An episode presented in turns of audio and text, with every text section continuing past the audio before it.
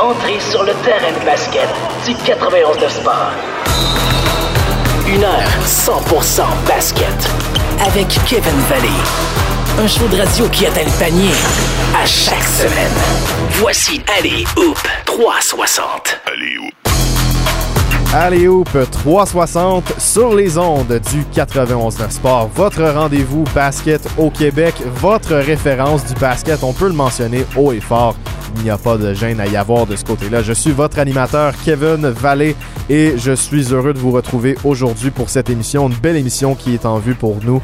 Euh, premièrement, on va avoir une entrevue avec Quincy Guerrier du Orange de Syracuse dans la NCAA, un gars extrêmement intéressant qui est projeté pour peut-être être repêché en 2021 au euh, repêchage de la NBA. Il est considéré comme l'un des meilleurs joueurs canadiens de cette QV avec Bénédicte Mathurin et Marcus Carr. Donc on va lui en parler de ça. On va lui parler de l'article de Sports Illustrated qui lui donnait beaucoup de crédit de ses, euh, de ses nombreux compliments qu'il a reçus au courant de la saison et qu'est-ce qu'il pense de sa fin de saison et ce qui s'en vient pour lui dans le futur? Très belle entrevue avec Quincy Guerrier en début d'émission. On va également parler avec Mathieu Calombo de Dynasty Basketball à Saint-Jean-sur-Richelieu, un programme qui commence de plus en plus à faire jaser. Un jeune Québécois qui, s'est, euh, qui a décidé en fait de rejoindre ce programme-là pour plusieurs raisons différentes. On va lui en parler euh, du programme, de lui-même, de ce qu'il pense de ses coéquipiers et tout ça, des modèles pour lui dans le monde du basketball. Il y a notamment Jamil Telford qui l'a euh, côtoyé. Jamil qui était notre, entre, notre entrevue de la semaine dernière. Donc Mathieu Calombo de Dynasty Basket s'en vient plus tard à l'émission. Euh, en fin de show, on va parler avec Charles Dubébret, comme à toutes les semaines. Et euh, cette fois-ci, on va parler du titre de MVP. Est-ce que ce sera Joel Embiid, Nikola Jokic, LeBron James? C'est une bonne question. La course est féroce. On en parle et on revient sur le match des Nets de Brooklyn hier soir contre les Raptors de Toronto. Euh, assez particulier parce que euh, en raison du protocole de la COVID-19, Kevin Durant n'a pas commencé le match euh, pour les Nets mais est revenu en fin de premier quart. Donc il a joué 20 minutes et là au troisième quart, il est retiré du match par la par la NBA en raison d'un cas positif dans son entourage et pas super. James Harden n'était pas très content après le match, a mentionné que le match aurait dû être reporté à ses yeux tant qu'à ce que ça soit comme ça. Donc euh, particulier, mais quand même, on va lui parler des débuts du Big Three des Nets. Je trouve ça quand même très intéressant. Donc euh, c'est ce qui s'en vient à l'émission. Mais avant de passer à l'entrevue de Quincy Guerrier, vous mentionnez que il y aura du basketball professionnel à Montréal en 2022. La CEBL va s'installer dans la métropole québécoise. Mike Moriale, le commissaire de la Ligue, l'a confirmé à euh, un journaliste de CBC. Donc, du basket professionnel à Montréal, c'est intéressant. Ça va être une voie pour des joueurs canadiens et québécois de continuer leur parcours professionnel chez eux. Donc, 70% de l'alignement doit être composé de joueurs euh, canadiens dans cette ligue-là. Donc, euh, ça sera très intéressant. du basket de gros calibre aussi, parce qu'on en a chez les jeunes, on en a à Brookwood, à Parkex et tout ça. Euh, dynastie, mais au niveau pro, il n'y en a pas tant que ça du gros basket. Et puis là, on va en avoir. J'ai hâte de voir euh, comment on va réussir à remplir cet alignement-là, peut-être d'anciens Québécois qui ont évolué dans la NCAA ou qui sortent euh, du Cégep Université. Peu importe, c'est très, très, très intéressant. J'ai hâte de voir. Peut-être qu'ils joueront à la Place Belle. Jusqu'à présent, ce serait, ce à quoi je m'attends. Donc, beau projet très content de, l'annoncer. Ça a été euh, ça a été une très belle nouvelle cette semaine, ça sera à surveiller. On vous rappelle que Charles Justement, notre invité euh, dans le troisième bloc, notre chroniqueur, notre expert, est euh, entraîneur-chef pour les Black Jacks d'Ottawa en vue de la saison 2021. C'est la formation qui évolue dans la capitale canadienne. Une ligue qui veut devenir un peu la LCF du basket et je pense qu'il y a énormément de potentiel de ce côté-là. Belle nouvelle, très content de vous avoir à l'émission et sans plus tarder, on va aller rejoindre Quincy Guerrier, qui est à Syracuse. 91.9. On a la chance de parler avec Quincy Guerrier, donc l'ailier du Orange de Syracuse dans la NCAA, un espoir extrêmement intéressant qui connaît une très bonne saison dans les rangs collégiaux euh, américains. Donc on le rejoint au bout du fil. Quincy, comment ça va? Euh, ça va bien vous? Oui, ça va très bien aussi, merci. Écoute, euh, on va parler de ta saison aujourd'hui puis de, ce qui s'en vient pour toi justement parce que tu commences à recevoir euh, beaucoup d'attention à ce niveau-là grâce à ton début de saison. Tout d'abord, justement, en en parlant, tu voulais rebondir cette saison. Tu as eu 7 points par match l'an dernier. Cette saison, tu es maintenant à, à 16. tu es dans la conversation pour les joueurs tout étoile de la ACC. Tu as reçu beaucoup de, de, compliments à la télévision nationale. Des gars comme vous, vous êtes dur à rassasier. C'est dans votre mentalité. Vous vous en voulez toujours plus, puis c'est bien correct comme ça, mais je voulais savoir euh, si tu cochais un peu toutes les cases que tu t'étais donné euh, en début de saison pour ton développement personnel. Euh, non, je pense pas encore, mais, mais pour moi, pour moi, c'est toujours, j'essaie toujours de, de, push plus. Ouais. je vais pas juste me satisfaire de, des commentaires que, que les gens me donnent, même si, que ça soit bon ou que ça soit mauvais. Je continue à travailler fort. puis comme je pense que, comme j'ai dit, chaque jour, je travaille, puis je sais que ça va porter fruit un jour. Donc, euh, je me concentre vraiment juste sur mon développement en ce moment. Ben, c'est ce qu'il faut, effectivement. Euh, très content de l'entendre. Euh, on, on, se mentira pas, par contre, l'objectif est d'éventuellement atteindre la NBA. Avec la façon que la saison se passe, même si tu dis que tu travailles toujours très fort, à quel point tu sens que tu te rapproches peut-être de plus en plus de la Grande Ligue? Ouais, je pense à chaque jour, c'est toujours un, je prends un, petit pas vers, vers l'objectif. Ouais. Et, c'est j'ai toujours j'ai toujours j'ai toujours cru à jouer à la NBA un jour. Euh, je pense que ça ça a commencé après que j'ai joué pour l'équipe du Canada mhm. euh, en, quand j'avais quand j'avais 17 ans. Euh, puis depuis ce jour-là, j'ai je travaille fort chaque jour. Puis je pense vraiment que ça va être euh, l'objectif que je vais atteindre bientôt pour la NBA. Ben justement, ça commence à se concrétiser en, en ce moment sur le mock draft de The Athletic. Tu es au 60e rang. Euh, Sports Illustrated, la, la, semaine passée, t'a nommé comme le deuxième meilleur espoir canadien en vue du prochain repêchage. Tu es projeté potentiellement même en première ronde. Qu'est-ce que ça te fait quand, quand tu lis ça? Puis qu'est-ce que tu penses de justement cette projection-là? Puis euh, à quel point ça représente un peu ce que tu vises? Ben, ouais, les, les, projections, c'est toujours, c'est bien que mon nom soit dedans et tout, mais comme je dis, je me je focus pas vraiment sur ça. Euh, comme je dis, je focus vraiment sur euh, le fait de travailler fort et tout. Puis à la fin de la saison, euh, dépendamment de qu'est-ce qui va se passer, je sais que euh, comme comme j'ai dit là pour l'instant, je sais pas qu'est-ce qui va se passer à la fin de la saison, mais euh, exact. Si j'ai une chance de pouvoir aller justement, si j'ai des bonnes chances, ça me dit que je peux aller dans la NBA et tout, je vais l'essayer. Puis je vais les, les, les entraînements, les workouts vont vraiment mm-hmm. être quelque chose de grand et tout, parce que je vais devoir montrer euh, c'est quoi vraiment ma game et tout, parce que je sens qu'avec CEQ, j'ai pas pu vraiment montrer ma game à, à mon full potential, là, mais comme j'ai dit, je continue, je fais, je travaille fort, puis on verra qu'est-ce qui se passera à la fin de la saison. Ben, je trouve ça intéressant que tu dises que ton rôle à Syracuse n'est pas nécessairement euh, représentatif de ce que tu peux faire au plus haut, plus haut potentiel parce que dans, dans cet article-là de, de, Sports Illustrated, le recruteur mentionnait qu'il aimait vraiment ta, ta versatilité un peu small ball puis que ton rôle que tu joues présentement à Syracuse allait se traduire parfaitement dans la NBA. Donc si tu dis que c'est pas nécessairement euh, ton plein potentiel présentement à Syracuse, c'est quoi ton plein potentiel? Je sais que tu étais le marqueur de ton équipe à Tetford Mines, tu l'as mentionné à RDS. T'es vraiment plus à l'aise en ce moment. Donc, c'est quoi, quoi que tu vises comme rôle?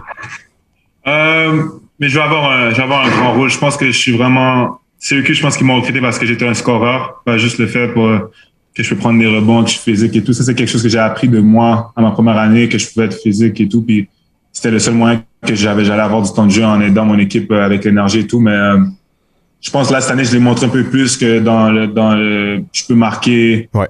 Euh, aux trois niveaux, je peux marquer trois points, euh, mid-range, puis dans, dans la clé. Donc, c'est euh, c'est quelque chose, je sais qu'au prochain niveau, ça va beaucoup m'aider. Mais en ce moment, avec un de mes coachs, je, travaille beaucoup sur mon, mon dribble, euh, créer ma, ma, mon tir, pouvoir euh, dribbler et tirer. Des affaires comme ça que je sais qu'au au prochain niveau, ça va m'aider euh, euh, d'être, d'être, d'avoir du succès. Donc, quand tu te projettes, tu te vois plus qu'en tant qu'un role guy. Tu te vois vraiment comme un, un, gars qui va être capable de prendre les choses en main.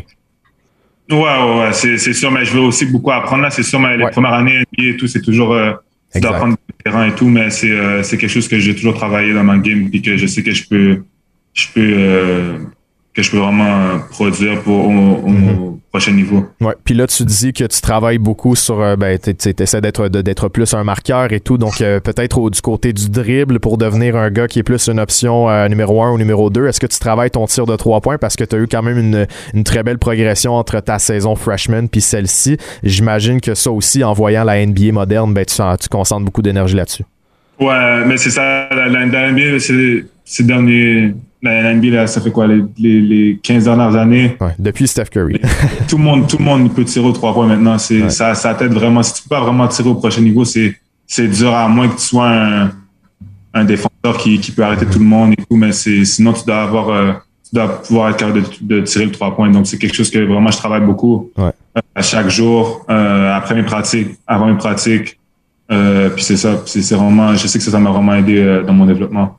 Évidemment, je sais que tu te concentres aussi sur la fin de saison, le March Madness euh, éventuellement. À travers les, les, succès individuels, ça va être aussi une belle, une belle occasion de montrer ta valeur peut-être sur une plus grande scène. Comment tu comment entrevois ça?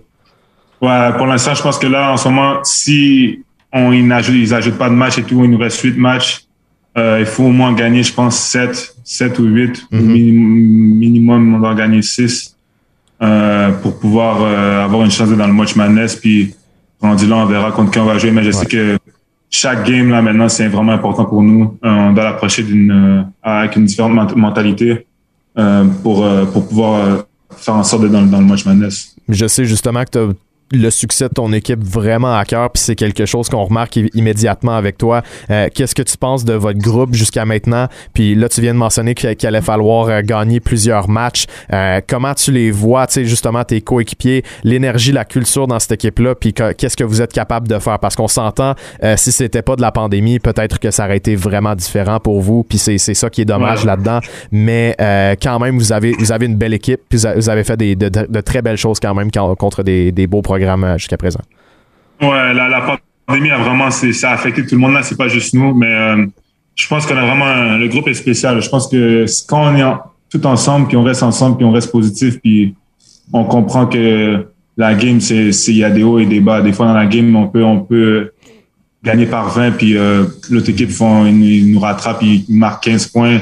C'est le basket, c'est vraiment une histoire de, de up and down. Mais on doit continuer juste de rester ensemble, être positif, puis continuer de travailler fort. Puis je pense que ça va nous mettre dans une position où on va, pouvoir être capable de gagner de, euh, à au moins 6 ou 7 games d'ici la fin de la saison. Ben, écoute, on vous le souhaite. Puis euh, évidemment, il y a aussi l'aspect qu'il n'y a pas de partisans. Donc la COVID apporte euh, beaucoup de, de trucs comme ça. Notamment, il y a, le, il y a vraiment les, les, amphithéâtres vides. Puis je sais que toi, contrairement à certains freshmen que j'ai que j'ai eu en entrevue, tu l'as vécu, les, les partisans. Tu as vécu la folie, la folie vraiment qui est la NCAA. Donc euh, c'est quoi l'impact pour toi à ce niveau-là cette saison?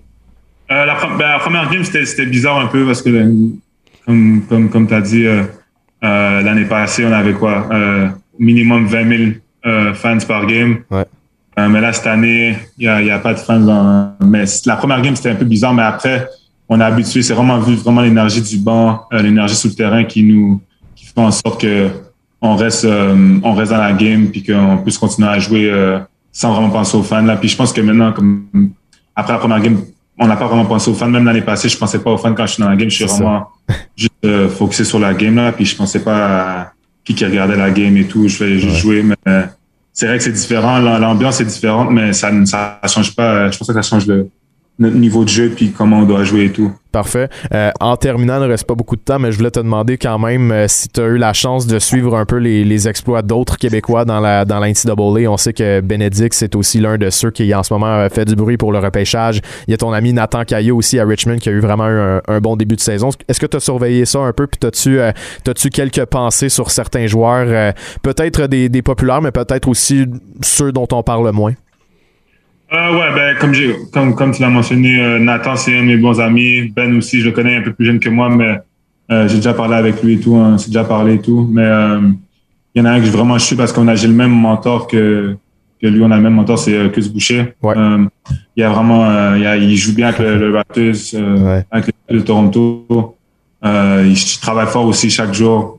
son rôle a changé. En plus, il venait d'avoir un nouveau contrat signé pour deux ans. Donc, c'est c'est vraiment assez cool pour euh, pour tout le monde, surtout Lugans aussi. Lugans, c'est un, de mes très bons amis aussi. Euh, le fait qu'il qu start maintenant à OKC et que qui a ses, qui joue beaucoup et tout, puis qui peut montrer euh, c'est quoi sa game et tout. C'est vraiment, c'est vraiment cool pour, pour Montréal puis le Québec de, de voir des joueurs performer à ce niveau. Ouais. Je vais terminer l'entrevue sur une question que j'ai posée à Ben. Puis Ben, c'est un gars qui, qui est vraiment au jour le jour. Puis je sens que c'est un peu la même chose avec toi, mais il m'avait donné une réponse assez, assez impressionnante. J'aimerais ça te demander, disons, si tu te projettes, le Quincy Guerrier dans 5 ans, il est où? Euh, juste au niveau basketball? Ouais. Euh, niveau basketball, je pense que je vais être un joueur qui a, qui a un grand rôle, qui va avoir un rôle dans, dans, dans la NBA. Je vais être un bon tireur aux trois points. Euh, je vais pouvoir être capable d'attaquer au panier, puis créer de l'espace pour mes joueurs, euh, faire des make, des plays pour mes pour mes teammates. Euh, je vais être un bon défenseur aussi. Il y a beaucoup de gens qui savent pas si ma défense était bonne et tout. Uh-huh. Le aussi à Syracuse, on joue zone 2-3, on fait pas de man-to-man. Mais euh, je pense que toutes ces affaires-là au, prochain niveau, comme j'ai dit, je travaille vraiment fort en ce moment sur ça. Puis je sais que tout ça va porter fruit euh, comme dans les, dans les cinq prochaines années. C'est sûr qu'à ce niveau-là, je vais être, euh, je pense que je vais être prêt à jouer puis je vais être mature et tout. On te le souhaite, puis euh, je pense que ce qui est à retenir avec euh, tous les Québécois qu'on a en, entrevue ici, c'est que l'éthique de travail est là. Puis tu l'as mentionné aussi avec, euh, avec Chris, puis des gars comme Lou Gantz. Puis je sens que c'est ton cas, c'est le cas de plusieurs gars. Donc je pense que tu as tout, as tout ce qu'il faut pour atteindre ce but-là. On sait pas encore qu'est-ce qui va se passer pour le reste de la saison, mais c'est sûr qu'on continue de, suivre ça. Puis on se parlera aussi dans les, dans les prochaines semaines, prochains mois pour continuer de suivre ton parcours. Je te remercie beaucoup pour ton temps aujourd'hui. Merci beaucoup à vous. Merci beaucoup. La référence basket à Montréal. Avec Kevin Valley. Un show de radio qui atteint le panier à chaque semaine. Allez, Hoop 360. On a la chance de parler avec le jeune garde de Dynasty Basketball à Saint-Jean-sur-Richelieu, un programme dont on vous a parlé à plusieurs reprises. Mathieu Calombo, 16 ans, un Québécois de 6 pieds 4 qui joue à la position de garde. Très content de lui parler ce matin pour avoir un peu la perspective d'un gars de chez nous dans un programme assez intéressant. Mathieu, comment ça va? Ça va bien, toi? Oui, ça va super bien. Merci de ton temps ce matin de, venir nous parler. Euh, premièrement, je voulais, euh, je voulais te demander parce que euh, j'ai parlé à quelques gars de Dynastie, Landry notamment, et puis il y a beaucoup de joueurs internationaux avec, avec cet institut-là. Toi, tu es l'un de ceux qui est québécois, donc qui est resté dans son patelin. Est-ce que tu peux m'expliquer un peu c'était quoi ta réflexion? Qu'est-ce qui t'a poussé à rejoindre Dynastie? Ben, en fait, J'étais dans un, programme euh, à De Mortagne, c'est un sport-études. Donc, on pratiquait cinq fois par semaine. Mais à Dynastie, vraiment, le fait qu'on s'entraîne huit fois, même dix fois, mhm. plus les, les tournois, les fins de semaine, c'est vraiment un plus. Et le fait de vivre avec les gars et d'avoir le gym à, côté de la maison, c'est vraiment c'est vraiment ça qui m'a poussé à venir. Ben exactement. Puis j'ai visité les, les installations, j'ai trouvé ça super bien, justement, le, gym dans l'église et tout ça, c'est assez spécial. Euh, comment tu trouves ça de, de vivre avec les, les, autres gars? Vous êtes quand même beaucoup, vous habitez euh, dans la même résidence, euh, certains partagent des chambres. comment tu trouves cette expérience-là? C'est quand même c'est quand même particulier, mais ça donne ça donne un peu une idée de ce que c'est au, au, au college et tout ça. Mhm, ouais, c'est vraiment nice. C'est comme si comme on a une avance sur, sur les autres. Comme maintenant on a on a besoin d'avoir une discipline pour la propreté puis tout ce qui se passe à la maison, puis pas genre euh, avoir des conflits. Mhm. Puis vraiment euh, c'est vraiment nice là, vivre avec d'autres gars à cet âge-là. Ouais, puis euh, exactement. Puis c'est ça que j'aime de, ce programme-là. Tu l'as dit, c'est vraiment que vous êtes en avance. C'est pas pareil que d'être dans, dans, un autre programme, surtout à ton âge, tu as 16 ans. Donc, c'est pas tous les gars de, de cet âge-là qui ont la chance de vivre quelque chose comme ça. Euh, sur le terrain, justement, ben, c'est aussi quelque chose qui fait, euh, qui fait beaucoup la, la, réputation de, cette, de cet institut-là. C'est qu'il y a, il y a quand même un très gros calibre. C'est des gars d'âge différents, mais regroupés de partout dans le monde et au Québec. C'est des gars assez spéciaux. Là. Donc, le, calibre de jeu est quand même impressionnant. Ouais, vraiment. Euh, quand, quand, tu regardes justement ces, ces gars-là dans ton équipe, on, on a mentionné il y, en a, il y en a plusieurs internationaux. Est-ce qu'il y en a, disons, qui, qui ressortent de l'ordinaire et puis que tu te dis vraiment, le wow, lui, il a vraiment un gros potentiel? Euh, vraiment, Cédric Latte. Ouais. c'est vraiment un, phénomène, là. Il est comme 6 pieds 9, 230 livres, là. Comme quand tu rentres dans le gym, probablement, ça va être lui que tu vas avoir en premier. Ouais, mais justement, c'est lui, c'est le nom qui ressortait beaucoup quand on en parlait. Puis mm-hmm. j'avais vu justement des, euh, des vidéos de, de son entraînement. Puis il ressemblait à un jeune Yanis. Je sais pas si tu trouves la même chose, mais il est vraiment, il a l'air d'un freak. il a l'air d'un freak athlétique, là. Mm-hmm.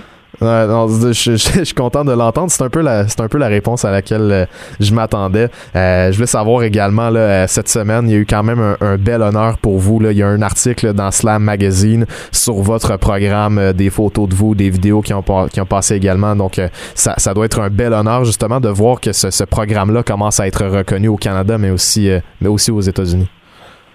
Ouais, en fait, on est vraiment content. Comme c'est un big boost et vraiment comme on remercie beaucoup tout, tout, tout, le monde qui travaille dans le staff, surtout Alex, parce que c'est vraiment Alex genre qui, qui réussit à avoir tous ces partenariats. Puis comme ça, il faut juste continuer à travailler fort, puis continuer à qu'est-ce qu'on fait. Ouais, puis ça montre que des gens vous écoutent aussi, puis vous regardent. on, mhm. sait, on sait que ce programme-là existe, puis je, je, sais que vous avez eu quelques quelques workouts avec euh, avec des recruteurs, donc euh, c'est pas comme si tu travaillais dans ton coin et qu'il y a personne qui te regardait. Tu, j'imagine que tu le ressens beaucoup, que euh, les gens regardent, les gens savent vous êtes qui, puis le programme commence à gagner de la renommée. Ouais, vraiment, comme, je pense vraiment en ce moment, on est comme le centre, genre, de basket au Québec, là. Ouais. Comme depuis l'année passée, les, les gens ont vraiment leur attention sur nous. Mhm. Comme à chaque, chaque match qu'on jouait, c'était vraiment les équipes donnaient tout leur 100% ouais. contre nous, là, surtout. Ouais. Ah, je comprends, mais c'est super comme ça. Le programme est, est, encore très jeune, mais il commence à, il commence à gagner beaucoup d'importance. Maintenant, je voulais parler un peu de ton jeu, euh, parce qu'évidemment, on parle du programme, mais on veut aussi commencer à, te connaître. Euh, ton coach Wood m'a mentionné que c'était ton intelligence, ta plus grande qualité en tant que guard, que tu étais très travaillant. Euh, peux-tu nous expliquer un peu ta vision de ton propre jeu et qu'est-ce que tu fais pour l'améliorer? Comment tu veux t'adapter dans le futur? Ben, c'est vraiment depuis très jeune, mes coachs, comme, ils nous apprenaient vraiment comme toutes les lectures de jeu. Puis ça, c'était vraiment important parce que comme c'est plus facile d'apprendre quand tu es plus jeune. Puis aussi, vraiment, je regarde beaucoup de vidéos de basket. Comme mhm. à chaque jour, je regarde euh, des vidéos comme sur des situations de jeu, sur des pick and roll et tout. Puis pour le futur, faudrait vraiment que je, ben, je regarde plus, mais plus sur moi-même pour apprendre de mes erreurs. OK, donc tu, revisionnes euh, tes matchs, euh, tes drills et tout ça? Mm-hmm. Ah, je trouve ça intéressant. Puis j'aime ça aussi que tu mentionnes euh, l'étude de films de, de, joueurs. Est-ce que est-ce qu'il y a des joueurs en particulier que tu regardes au niveau du tu penses tu mentionnais le pick and roll dans ce moment-là, je pense à, à, des gars comme Chris Paul, comme Luka Doncic. Est-ce qu'il y, est qu'il y en a sur lesquels tu essaies de baser ton jeu? Euh, les, ben, il y en a trois exactement. Les trois primaires, ben, c'est James Harden, Stephen Curry et euh, D'Angelo Russell. OK. Ah, ben c'est trois gars qui se démarquent à ce niveau-là. Ton tir, euh, ça mm-hmm. ressemble à quoi? Est-ce que tu es satisfait de douter est ton tir, euh, que ce soit du périmètre ou de mid-range? Ben, ma mid-range, c'est vraiment amélioré comparé à avant. Avant, j'avais aucune mid-range. Donc ça, je suis très satisfait. C'est encore à travailler là. Ouais. Mais ma trois points est, quand même bonne. Mais je pense qu'il faudrait améliorer mon tir euh, après un dribble, puis mon range, comme tirer de plus loin. OK. Puis, euh, disons, euh, disons que je te demande tes objectifs. Tu as 16 ans, tu es encore très jeune, tu as le temps, puis tu as le temps de te développer dans ce programme-là. Puis c'est ce qui est le plus intéressant, comme tu l'as dit, de, de jouer plusieurs fois par semaine, d'avoir beaucoup d'entraînement. Donc, euh, le développement est vraiment au cœur de ce programme-là. Mais à ton âge, tu as, le temps encore. c'est quoi tes objectifs à court et long terme? Ben, pour l'instant, c'est vraiment passer à l'école mes cours, genre avoir une bonne moyenne. Ouais. Puis pour, pour la suite, comme se rendre NCA Division 1 dans un high ou mid-major, vraiment. OK. Puis, euh, est-ce que, euh, toi, disons, euh, je, je, veux plus te connaître en tant que, en tant que personne aussi. Est-ce que tu es, est-ce que es un gars qui est vraiment confiant, cocky ou es plus, tu restes plus de ton côté? Je, ben, je vraiment, je pense que je suis entre les deux. Comme quand je prends la confiance, puis quand je genre je joue à mon plein potentiel, comme je, je peux être euh, comme très confiant et coquille. Mm-hmm.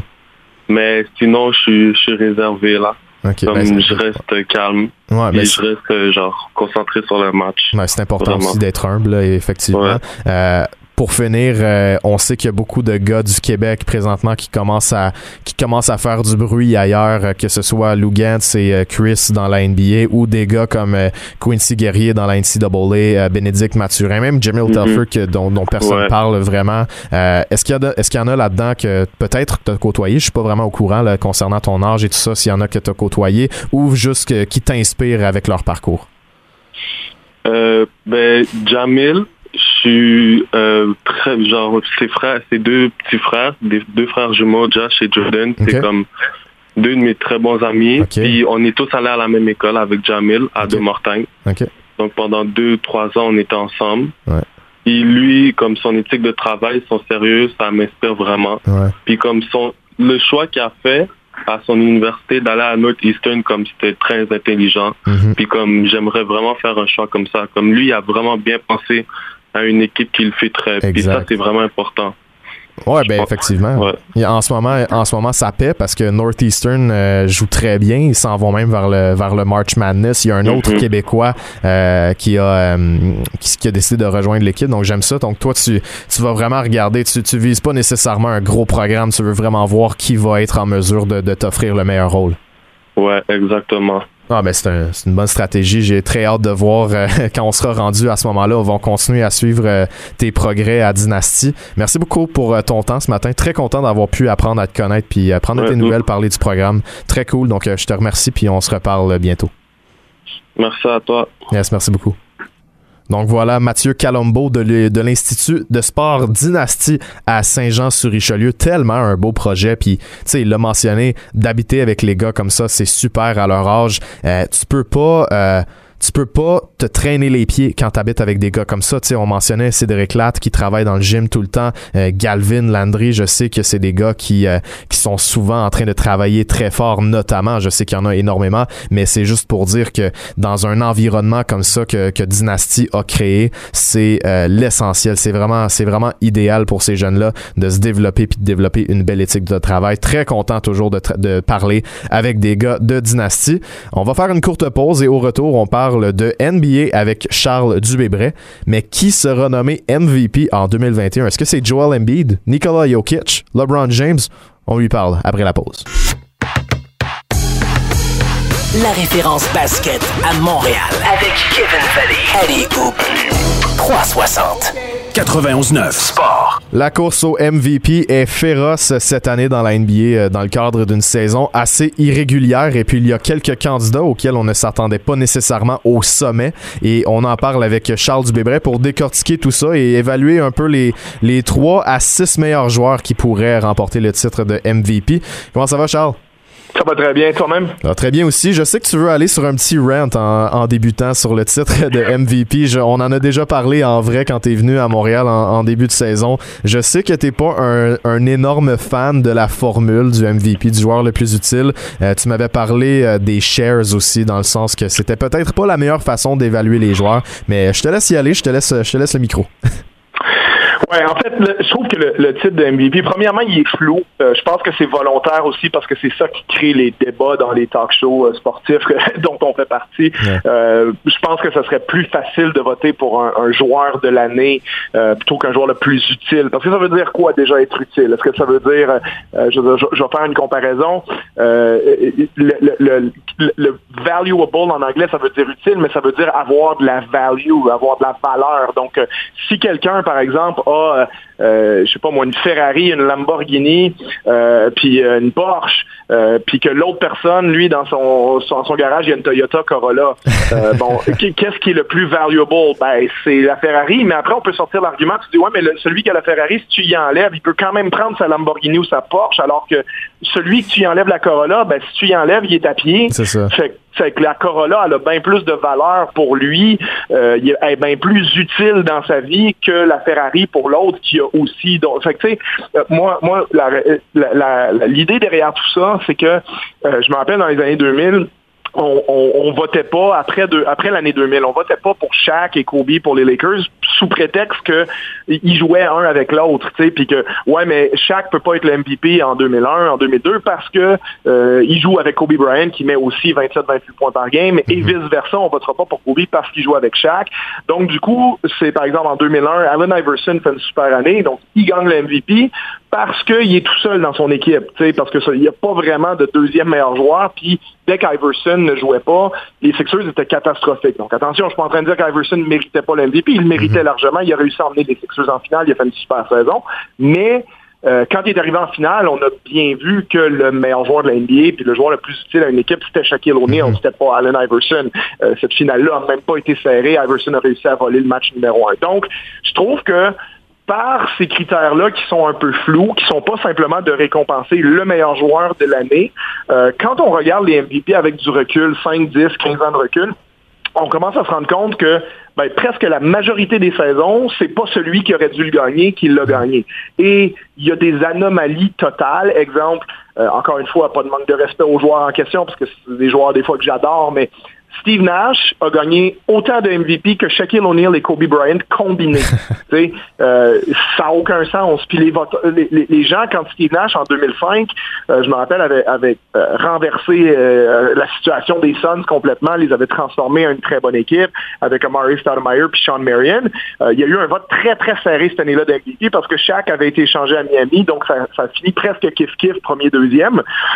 et donc Shaq n'a pas eu le MVP cette année-là. C'est Steve Nash qui l'a eu. Mais l'année d'après, euh, Steve Nash a été encore meilleur. Et il y a beaucoup de voteurs qui ont dit ben, si on avait su que Steve Nash allait être encore meilleur en 2006, on n'aurait probablement pas voté pour lui en 2005. L'idée, c'était pas de le récompenser en lui donnant deux types de joueurs par excellence, mais c'est simplement, ben, comme il était encore meilleur, c'est dur de ne pas revoter une deuxième fois pour lui.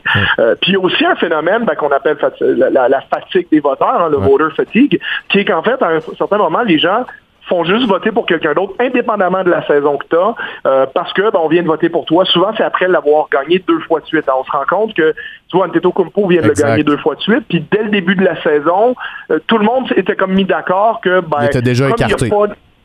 on l'écarte de la course un peu parce que euh, en série, il n'a pas prouvé le truc. Donc, on a, c'est comme si d'avance, on n'a pas envie de voter pour lui indépendamment de la saison qu'il va faire. Ça va être le temps de récompenser quelqu'un d'autre. Ça a été le cas avec euh, LeBron James au début des années 2010, euh, là, quand il a gagné deux fois deux MVP de suite. Euh, je veux dire, tu peux facilement faire l'argument qu'en 2011, quand Derrick Rose le gagne, qui a été largement aussi bon que Derrick Rose cette année-là, n'importe qui aurait pris LeBron James plus que Derrick Rose dans son équipe. Dwight Howard, quand tu regardes les statistiques en 2011, le mérite au-dessus de Derrick Rose. Bon, sans dire que Rose l'a pas mérité, parce que les Bulls ont été excellents, mais c'est que la problématique finale de ce trophée-là, c'est qu'il y a juste une personne qui le gagne, et souvent, ça devient des arguments qui sont pas nécessairement euh, rationnels, qui deviennent un peu émotifs ou, comme je dis, la, fatigue d'avoir voté pour un. Donc, on vote pour un autre. Puis, avec du recul, on regarde ça, on dit, ben finalement, ça avait pas beaucoup de sens qu'on lui donne pas, mm. parce que quand les carrières sont terminées, mais des fois même les joueurs qui le gagnent ont des meilleures saisons dans des années qu'ils gagnent pas, comme euh, tu peux dire quand James Harden, qui l'a gagné en 2018, a probablement été meilleur en 2019 et en 2020 qu'en 2018. Mais en 2018, c'était rendu le temps de voter pour lui parce qu'on l'avait donné à Westbrook l'année d'avant, on l'avait donné à Steph Curry, puis ça faisait plusieurs fois qu'il était sur le podium. Fait que c'était comme rendu mm. le temps de voter pour lui. Puis ça a joué contre lui en 2019 quand il y a eu une meilleure saison, mais là, c'était rendu le temps de voter pour Antetokounmpo. Et l'année passée, Antetokounmpo a fait une des meilleures saisons de l'histoire d'un donc il le méritait. Et en quelque part, LeBron James, qui est exceptionnel, le méritait aussi, mais dans l'histoire, dans le narratif, c'était mieux de le donner à Antetokounmpo. Et à travers tout ça, ben, ça fait sept ans de suite que LeBron James est probablement le meilleur joueur de l'NBA et qu'il le gagne pas. Donc, 90% du temps, on le donne pas au meilleur joueur de la NBA parce qu'on cherche c'est quoi la bonne histoire mm. à faire autour du MVP. Et c'est pour ça que moi, quand je regarde un peu l'histoire d'un NBA, je trouve que le, le, le, nombre de statistiques, le, chiffre qui m'intéresse le plus, c'est les MVP shares. C'est mm. les, les parts de MVP que les joueurs ont obtenues. Euh, ça, c'est une statistique qui existe sur Internet qu'on peut trouver facilement sur Basketball Reference.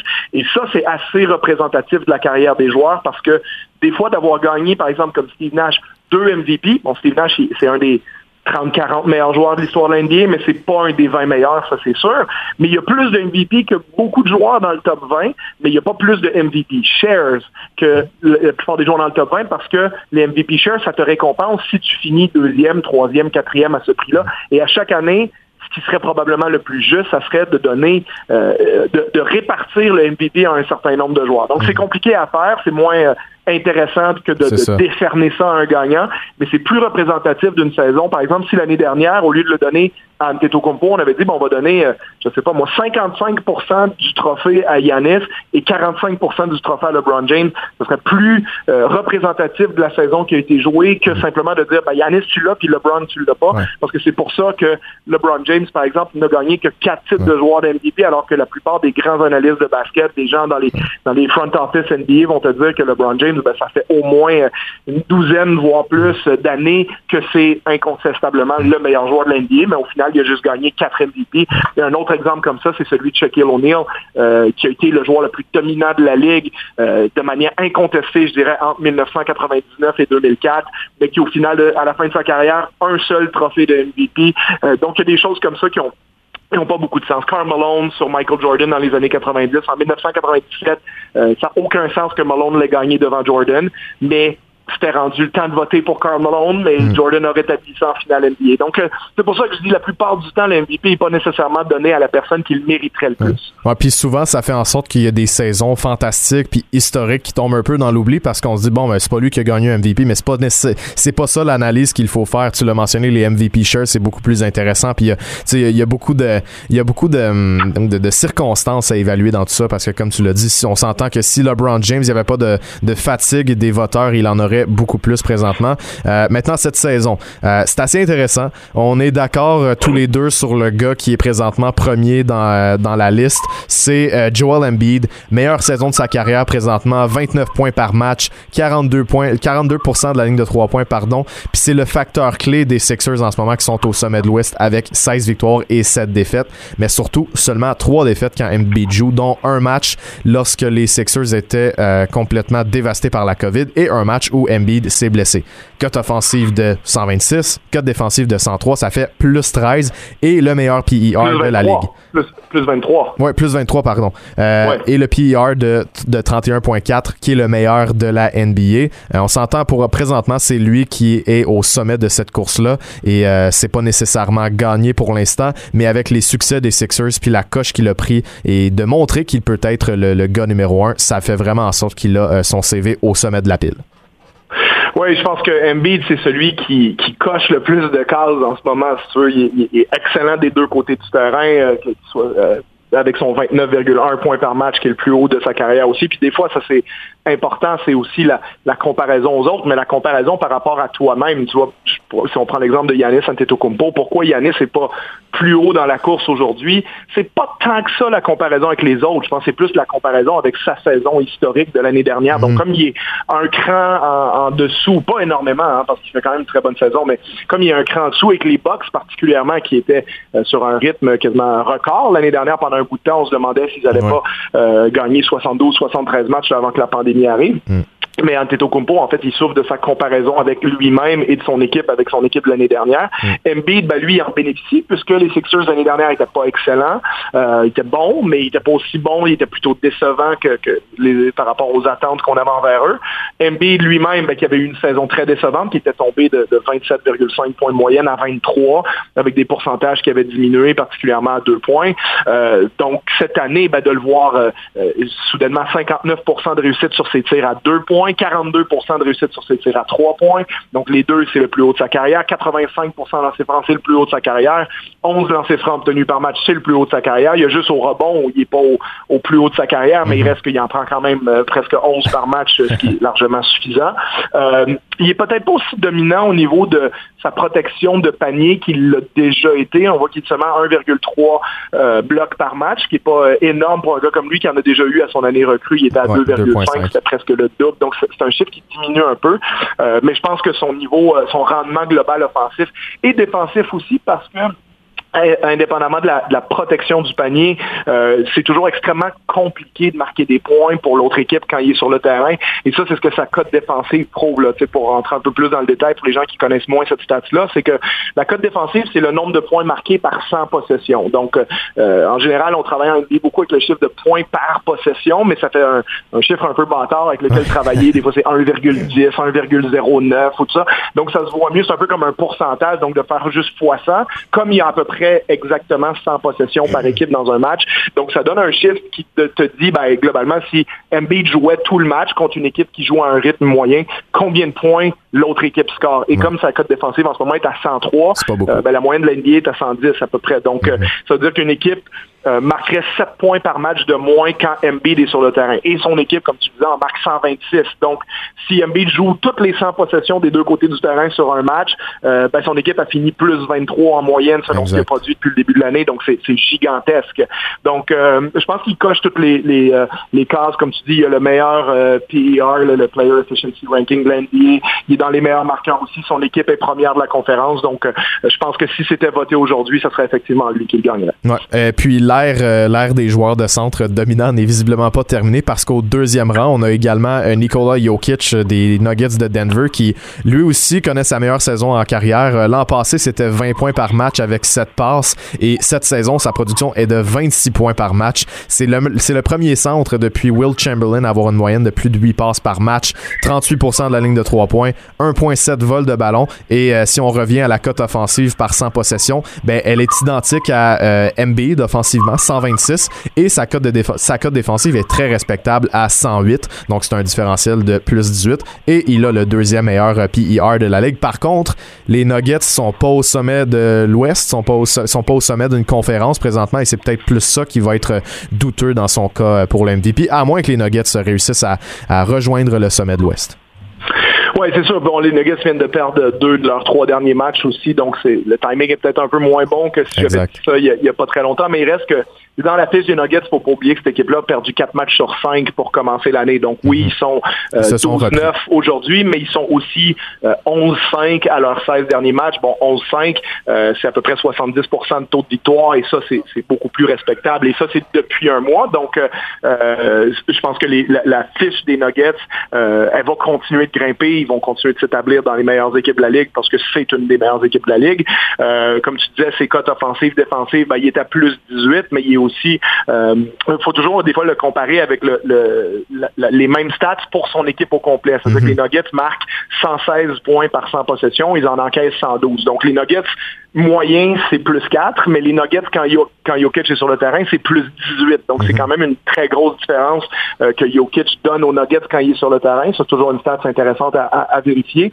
Euh, même chose, je pense que Jokic bénéficie de la comparaison avec lui-même parce que c'est un joueur dont la meilleure saison offensive, il y a deux ans, 20,1. Bon, l'année dernière, presque pareil, en 19,9. Donc, si on, descend en moyenne, c'est un joueur de 20 points par match qui soudainement en marque 26. Donc, ça fait euh, écarquiller les yeux dans son sens. Et en plus, il a tellement démontré en séries éliminatoires qu'il était une star proéminente de la qu'il était un des dix meilleurs joueurs de la Ligue, voire plus haut que ça en, ce qu'il a proposé en, séries éliminatoires. Donc, c'est comme s'il avait préparé un peu le terrain pour dire, regardez, vous m'avez vu, contre les Clippers de Los Angeles, contre Kawhi Leonard et Paul George. On les a battus. On avait battu le Jazz, qui est une bonne équipe en première ronde. Euh, on est arrivé contre les Lakers en finale de conférence. Bon, ils étaient meilleurs que nous, mais on n'était pas ridicule, mais vous avez tous vu la planète, vous avez vu le niveau que j'ai. Et là, il suit ça avec un bond de 6 points par match dans sa production offensive. Et ça, c'était un peu ce qu'on lui reprochait. On se demandait si tout, le monde aime Jokic, il est tellement agréable à regarder. Euh, et, tout le monde reconnaît à quel point il est bon, mais il y avait un petit côté, je pense, dans la, dans la bouche de tout le monde. Ouais, est-ce que ce gars-là vraiment mettre l'équipe sur ses épaules. Puis comme il l'a fait en série, puis là, il arrive en saison, puis soudainement, il dit non, non, non, moi, je suis plus un gars à 20 points par match, je suis rendu un gars à 26 points par match. C'est un bond énorme vers l'avant. D'ailleurs, moi, je le mettrais dans les candidats pour joueur euh, le, plus amélioré. Je dis pas qu'il va le gagner, mais ce bond-là, il, est, vraiment important. Euh, puis quand tu regardes partout, je veux dire, il était à 9,7 rebonds. Il prend deux rebonds par match de plus. Il fait euh, une passe et demie de plus par match. Il y a presque une augmentation de 50% de ses interceptions. Il est à 1,7 ce qui est énorme pour un joueur à sa position. Mhm. Il est à 61 à deux points, il est à 38 à trois points. Écoutez, l'année dernière, il était à 31. Donc, 7% d'amélioration à trois points. Euh, au niveau du, tir général, 52 passe à 56 Donc, euh, si tu regardes la ligne au complet de statistiques, il y a vraiment un bond énorme, euh, sans que le, il y a, oui, il y a un léger bond dans les minutes, il est à 35 minutes cette année au lieu d'être à 32, donc c'est normal qu'il y ait une légère augmentation, mais euh, il reste que Jokic, il, fait, il a quand même euh, passé un vrai cap cette année, il s'est établi comme un des meilleurs joueurs de la ligue, et il mérite largement son statut, là, au moins d'être sur le podium du MVP cette saison. Le troisième, c'est peut-être une question de narratif, comme tu l'as mentionné au début. LeBron James, présentement, serait à cette position-là de, de ce classement. C'est celui parmi les six candidats qu'on va mentionner qui a le, la pire, le pire player efficiency. et puis, par contre, ce qui est intéressant avec LeBron, c'est qu'il continue de se réinventer. L'an passé, c'était avec la distribution du ballon qu'il s'est démarqué. Cette saison, c'est avec son tir de trois points. présentement, il est à 41% sur presque 7 tentatives par match. C'est des records en carrière des deux côtés. C'est de cette façon-là qu'il se démarque cette saison. Il a réinventé son jeu, vieilli comme un bon vin. Donc, euh, LeBron serait au troisième rang, mais on s'entend que euh, des gars comme Kawhi Leonard, euh, qui, qui, sont sensiblement au même endroit au classement et qui vont finir par l'être également, ont quand même des saisons qui ressemblent beaucoup. Oui, c'est ça. Je pense que pour moi, le Brown Kawhi, c'est plus 3A, 3B. Là. On, j'argumenterais pas fort dans un sens ou dans l'autre. Mhm. euh, je pense que, comme tu dis, LeBron, son, son, son cas statistique, si tu veux, l'évaluation de sa ligne de stats, te laisse croire que bon, il faut le mettre derrière Embiid, il faut le mettre derrière Jokic, il faut pas, potentiellement peut-être même le mettre derrière des gars comme Kevin Durant ou comme mhm. le euh, Giannis Antetokounmpo. Euh, après, j'ai envie de dire, dans ce cas-là, si on argumente ça, il faudrait aussi argumenter que LeBron aurait dû gagner euh, probablement euh, cinq des sept derniers MVP, mm. chose qu'il n'a pas fait. Donc, mm. euh, à un moment donné, c'est ça la, problématique. Bon, je veux dire, faut pas nécessairement comparer à la saison peut-être de où Russell Westbrook a fait un, triple-double. D'ailleurs, c'est quelque chose que j'ai pas mentionné tantôt, mais Russell Westbrook gagne un MVP pour être pour avoir fait un triple-double parce qu'on juge ça exceptionnel et parce que personne n'avait fait ça depuis les années 60. Il refait l'année d'après, puis il finit même pas dans le top 5. Donc, c'est comme, quoi c'est tellement dirigé par un, narratif. Donc, euh, LeBron, c'est ça. C'est que si, le, le, encore une fois, le narratif bénéficie à quelqu'un, si l'histoire bénéficie à quelqu'un cette année, euh, ça va potentiellement être LeBron parce que ça a joué contre lui les sept dernières années. Et là, comme il a clairement rétabli son statut de meilleur joueur de l'NBA pendant les séries éliminatoires l'année dernière. Euh, C'était quelque chose qui était vraiment euh, en doute, à mon avis, puisque l'année d'avant, bon, Kawhi Leonard méritait probablement la couronne euh, de par ses performances en série, de par son statut dans la ligue, euh, de, de, potentiellement meilleur joueur défensif à tout le moins sur le périmètre, puis euh, de mettre l'équipe sur ses épaules, de mettre pratiquement 30 points par match pendant les, les, les, séries éliminatoires des Raptors. Donc, on pourrait dire que c'est peut-être Kawhi, mais là, tu Yanis qui fait une saison historique. Malheureusement, Kevin Durant était blessé, mais c'était pas clair entre ces quatre joueurs-là, disons, qui était le meilleur joueur de la Ligue. Durant était forcément, tu ne pas euh, défendre sa cause. Hmm. Et, en séries éliminatoires, c'est comme si LeBron, il a, il a fermé le clapet à tout le monde. Il a dit, regardez, toute l'année, vous avez parlé d'Yanis, toute l'année, vous avez parlé d'un tel puis d'un tel. Au final, le big boss de la Ligue, ça reste moi. Euh, il l'a démontré. Et maintenant qu'il a rétabli ça, c'est comme si tout le monde disait, ben, en fait, là, on vient de se rendre compte qu'on l'a potentiellement ignoré dans le titre de MVP depuis sept ans. Mais comme c'est le meilleur joueur de la Ligue, ça serait peut-être bête de le donner à quelqu'un d'autre. Puis peut-être que pour une fois, on devrait récompenser le meilleur joueur de la Ligue, tu vois. Mm. Donc, je pense que LeBron, il peut en bénéficier comme ça. Puis comme tu dis, euh, lui, ben, au niveau de ses stats, au niveau du tir à trois points, c'est un chemin en carrière, c'est intéressant. Puis LeBron, moi, c'est pour ça que je fais souvent, euh, je défends un peu son cas dans l'histoire, puis dire c'est peut-être le, meilleur joueur de tous les temps, ou à tout le moins il mérite d'être vraiment considéré à peu près au même niveau que Jordan. C'est que LeBron, il souffre de la comparaison perpétuelle avec lui-même, parce que quand tu regardes ses stats cette année, il est à 25 points, 8 rebonds, 8 passes de moyenne, si j'arrondis. Mm. Mais ça, pour n'importe quel joueur de la Ligue, c'est la meilleure saison de ta carrière. Donc, lui, pour lui, c'est une saison qui est en dessous légèrement de ses standards. Écoute, euh, c'est comme si ben, je viens de gagner le championnat, je, joue un petit peu moins de minutes. Cette année, je suis à 33 minutes. C'est un joueur qui a encore pas si longtemps que ça. On jouait 36, 37. Mais en jouant 33 minutes, il est encore capable de mettre ces chiffres-là, puis ça impressionne personne parce que ça fait euh, quoi 16, 17 ans maintenant que LeBron James produit des stats comme ça en faisant gagner son équipe soir après soir. Donc, moi, ce que, je trouve dommage pour LeBron, c'est que presque à chaque année, on lui donne pas parce que c'est pas sa meilleure saison, parce qu'il a établi des standards extraterrestres pour lui-même. Mais c'est comme si cette année, quand tu écoutes un peu euh, les têtes qui vont voter pour ce titre-là, on, finissait par se rendre compte de dire ouais, ben peut-être qu'à un moment donné, il faudrait qu'on lui donne quand même, euh, même s'il n'est pas euh, je sais pas moi, quand il était à, Cleveland en 2008, puis qu'il était à 30 points, 8 rebonds, 7 passes, ou quand il était à Miami, où il y avait des stats de fou aussi. il est encore à ce niveau-là à 36 ans, c'est exceptionnel, puis peut-être que ça va être un, s'il le gagne, ça va être un titre genre euh, récompense pour l'ensemble de ta carrière. Euh, sachant aussi que l'autre argument qui va en sa faveur, c'est la fiche des Lakers. Les Lakers sont relativement bien établis, à mon avis, comme meilleure équipe de l'NBA, même s'ils n'ont pas la, meilleure, meilleure fiche aujourd'hui. La meilleure défense aussi.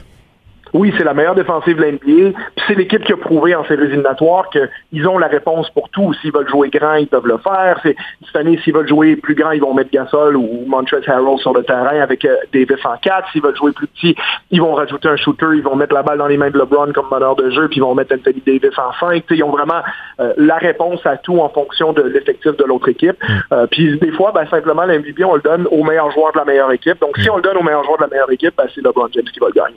Bon, il faut y aller rapidement. Il nous reste deux minutes. On, a mentionné Kawhi très brièvement pourrait être dans la conversation également.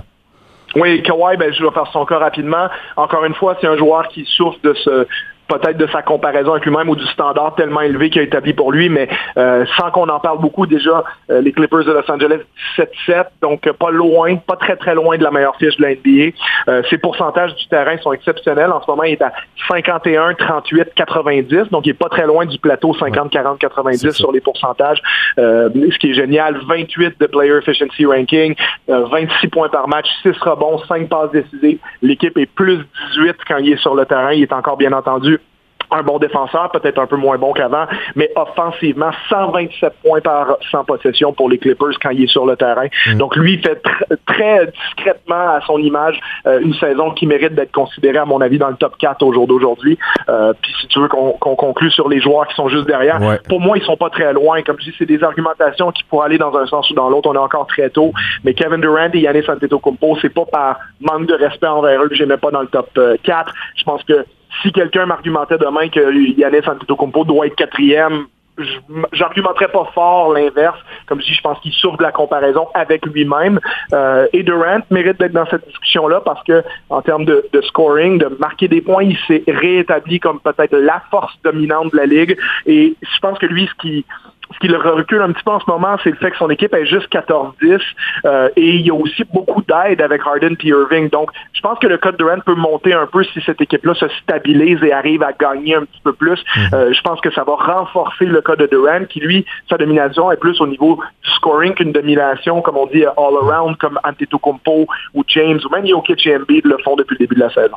Ouais, puis euh, KD en ce moment a une saison similaire à celle euh, durant laquelle il a gagné son MVP, donc c'est quand même quelque chose à considérer. Sauf qu'il a beaucoup d'aide à Brooklyn. Reste à voir si, euh, si l'équipe va continuer sur sa lancée présentement.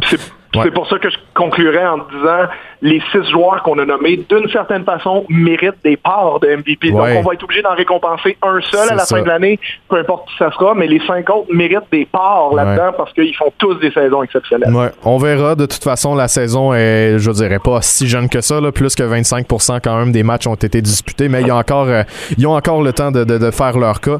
Merci beaucoup. Puis on se l'est dit, on se l'est dit avant d'entrer en onde. La semaine prochaine, on se donne un, un rendez-vous. On va faire euh, nos équipes d'étoiles pour le match des étoiles. On va être à quelques jours la semaine prochaine de l'annonce, donc on fait ça. Merci pour ton temps aujourd'hui, puis on se parle la semaine prochaine.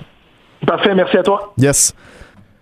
Voilà, c'est ce qui met fin à l'émission euh, 360. Merci beaucoup d'avoir été des nôtres aujourd'hui. Je vous souhaite un bon week-end de basket et on sera de retour la semaine prochaine pour euh, faire notre euh, nos équipes d'étoiles du match qui aura lieu le 7 mars. Ben oui, en pleine pandémie.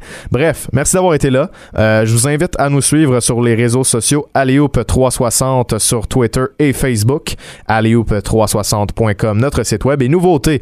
Certains de nos segments sont désormais disponibles sur YouTube YouTube. Donc, euh, je vous souhaite un bon week-end. On se reparle la semaine prochaine et restez des nôtres parce qu'au retour de la pause, c'est votre rendez-vous baseball à Montréal, Passion MLB avec Charles-Alexis Brisebois.